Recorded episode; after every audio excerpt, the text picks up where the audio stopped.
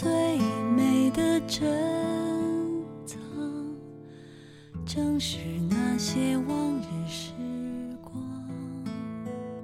后来，我们才发现，越长大，就越孤单。那些在记忆里泛黄的人和事，总会在某个雷雨交加的夜里，撕扯着你的梦境。这里是荔枝 FM 七八九五幺七，失眠的爱情。每一个失眠的夜晚，都有我陪着你。我是主播南声音。今天的文章来自乔诗伟，风筝先生与白云小姐。风筝先生一直住在阁楼里，因为总是灰头土脸，对于他的印象，可能只有不爱卫生这四个字。不过，阁楼里的其他物件的生活状态，也都差不多，毕竟，都是被抛弃的存在。但是同病相怜的大家还是不爱跟他做朋友，这导致风筝先生的生活一直很孤单。即使他心里藏着无数的话，也没有人愿意跟他聊天。是啊，有谁会跟一个看上去土里土气的他有什么来往呢？对自己又没什么好处。开始，风筝先生也受不了这种冷漠，于是他把自己挂到墙上，吊在房梁上，躺在桌子上，总之走到这个小地方里一切显眼的位置。但还是没有人去搭理他。他大声的说了一句话：“在他的附近有很多的东西在，他们都在，但却没有一个人出声附和。”风筝先生满是萧索的回到了门后面，那是他如今常待的地方。有个年代久远的慈悲大妈看着他的背影，若有所思，好像嘀咕了一句。他，好像在天上飞过。一只磕磕碰碰的小瓷碗顿时被吓住了。他以前拥有过那种自由吗？还有两只塑料花盆也参与了这场讨论。这是真的，还是假的？这一些才住进阁楼里的新住户性子还没有那么刻薄，但是对于这种事情也还是半信半疑。还有一些比较抑郁的存在，直接就说：“它会飞，怎么可能？即使真能，在这种地方，也没人能飞得起来。”随着时间的推移，这些新住户慢慢也会变得跟老住户一样，不再评论别人的任何事情，将日子过得沉默又无聊。他们不会再关心别人，也不会再关心自己。任自己被放在哪个角落里，失去动静。是的，他们不愿意跟别人交朋友，也不想跟别人说话。只有风筝先生还在尝试着跟这里所有的东西建立友谊关系。很多时候，风筝先生觉得这里的大家过得都很孤独。这让风筝先生想起自己二十年前认识的一个玩伴，是个小男孩。他们俩经常一起出去玩。记得那时候，风筝先生在天上飞，小男孩在地上跑。他飞得很高很高，比三层楼还高，跟飘荡的白云一样高。时候他很快乐，所以之前他就理所当然的认为大家如今的不快乐，是因为没有人跟他们做玩伴。他就很努力的想要去温暖每一个人，但不幸的是，没有人领情。风筝先生在经过了多次被无视的悲伤和难过以后，已经对大家不抱希望。他现在心里就只剩下一个愿望了，只要这一刻能够实现它，他甚至愿意下一秒就消失在这个世界上。那个愿望，是风筝先生在最后一次飞行的时候。开始的，他在那天认识了一位白云姑娘，在茫茫云海中，他一眼就看中了她。虽然白云姑娘看上去有些像棉花糖，还时不时的飘动，但风筝先生觉得自己下一次也能从那么一大堆的棉花糖中认出他的身影，因为风筝先生记住了当时遇到他的感觉，就像是人类看见心仪的对象时候的心如鹿撞。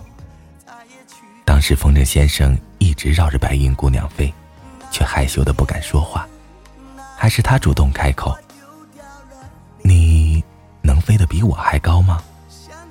风筝先生腼腆的回答：“当然能，只要我身后的风筝线足够长。”白云姑娘好奇的问道：“那你没有线，是不是会飞得更高、更远啊？”风筝先生耐心的解释：“不行的，没有了那根线，我就飞不起来了。”白云姑娘换了一个问题又问：“那，你谈过恋爱吗？”听底下的人类说，爱情是很温暖的东西，我从来没有拥有过。风筝先生也没有谈过恋爱，不过此时此刻的他，倒是想试一试。白云姑娘傻傻的跟风筝先生说话：“我没有体验过那种感情，就很好奇。不过他们都说爱情是很温暖的，那不就跟太阳一样吗？”如果拥有了爱情的话，我肯定就会被晒成雨了。说话间，白云姑娘还扭着身子比划：“你看，我就这么一丁点儿，要是被晒成雨啊，肯定一会儿就下没了。”风筝先生寻思了一会儿，才对白云姑娘说：“他们说的不是那种温度吧？应该是指一种感觉上的温暖。”白云姑娘。什么温暖？风筝先生，就是喜欢一个人的感觉。比如，你喜欢我吗？白云姑娘不知道为什么，在这个问题面前有些紧张。她棉花糖一样的身子在空中膨胀收缩。不过，在风筝先生认真的表情下，她终于还是回答。我喜欢你围着我转，我希望在我变成雨水之前，能够一直看着你。白云姑娘没有给风筝先生说话的机会，她紧接着也问了一个问题：“那你呢？你喜欢我吗？”风筝先生欢喜雀跃，正准备回答，他身后的风筝线却慢慢收了回去，在快要落地的时候。看着白云姑娘离他越来越远，他才忽然醒悟过来。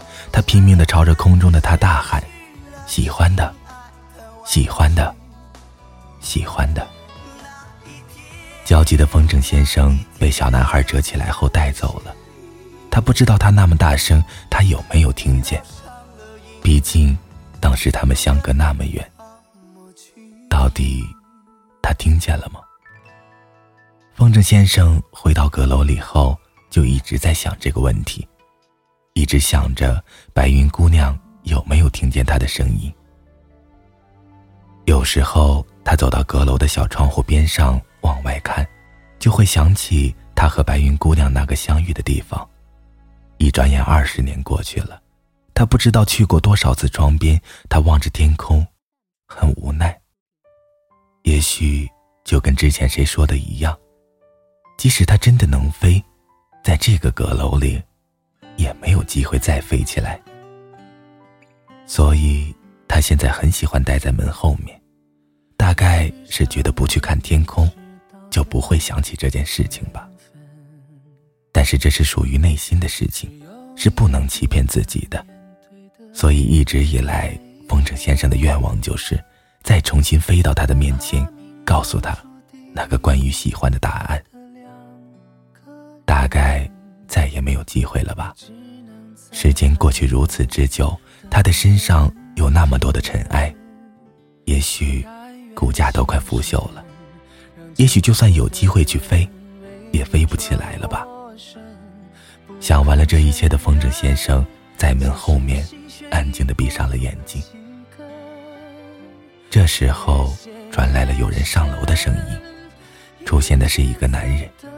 眉目间有当年小男孩的身影，他就是那个长大了的小男孩。他牵着他的孩子在阁楼里翻找了半天。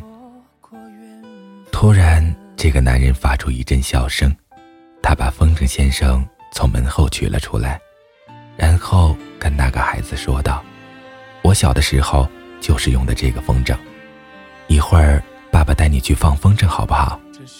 不过这风筝放太久了，都快散架了，我得稍微修一下才行。”风筝先生眼睛猛地睁开了，他刚才好像听到了他这辈子最想听到的声音。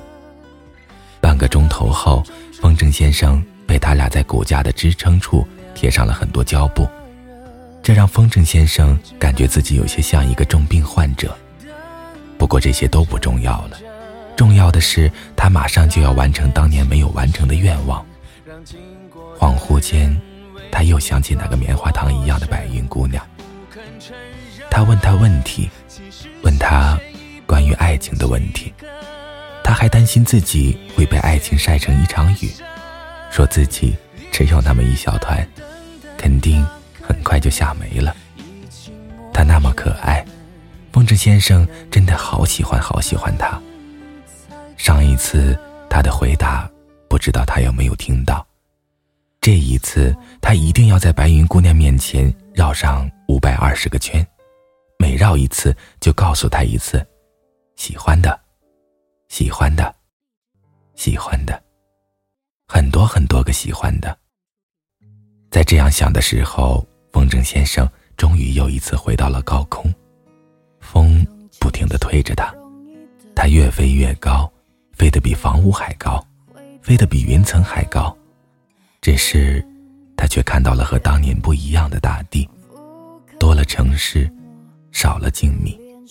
他看到了和当年白云姑娘长得一模一样的白云，它们都薄如细沙，柔软的不像话。但是他没有兴趣去跟他们打招呼，他突然不想再飞了，因为他没有找到他。他觉得那个关于喜欢的答案，他再也没有办法说给他听了。其实他知道，白云姑娘在他走的第二天，就变成了一场雨。当这种遗憾被最终确认的时候，让风筝先生觉得很难过。可是他依然想要为他做些什么，就像当时一样，他的风筝线又慢慢的被收了回去。在即将落地的时候，他朝着没有他的高空大喊：“喜欢的，喜欢的，非常非常喜欢的，你听见了吗？”听见了吗？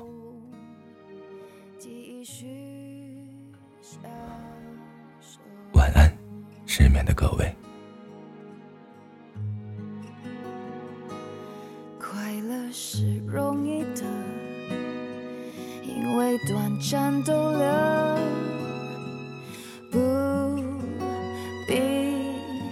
换算时间磨合。深爱是残忍的。他不喜新厌旧，你我同困在这漩涡，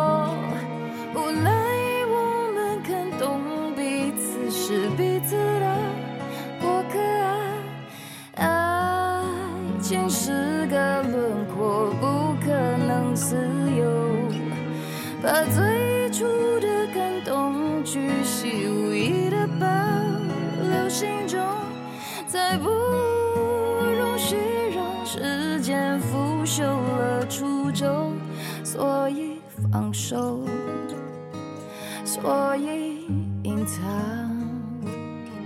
湿透的袖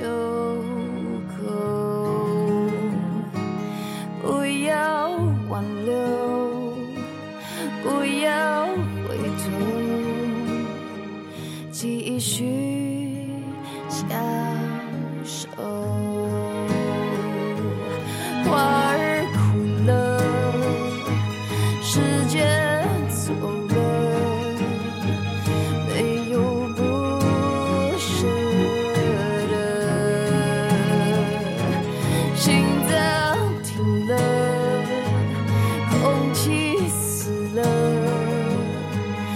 爱从此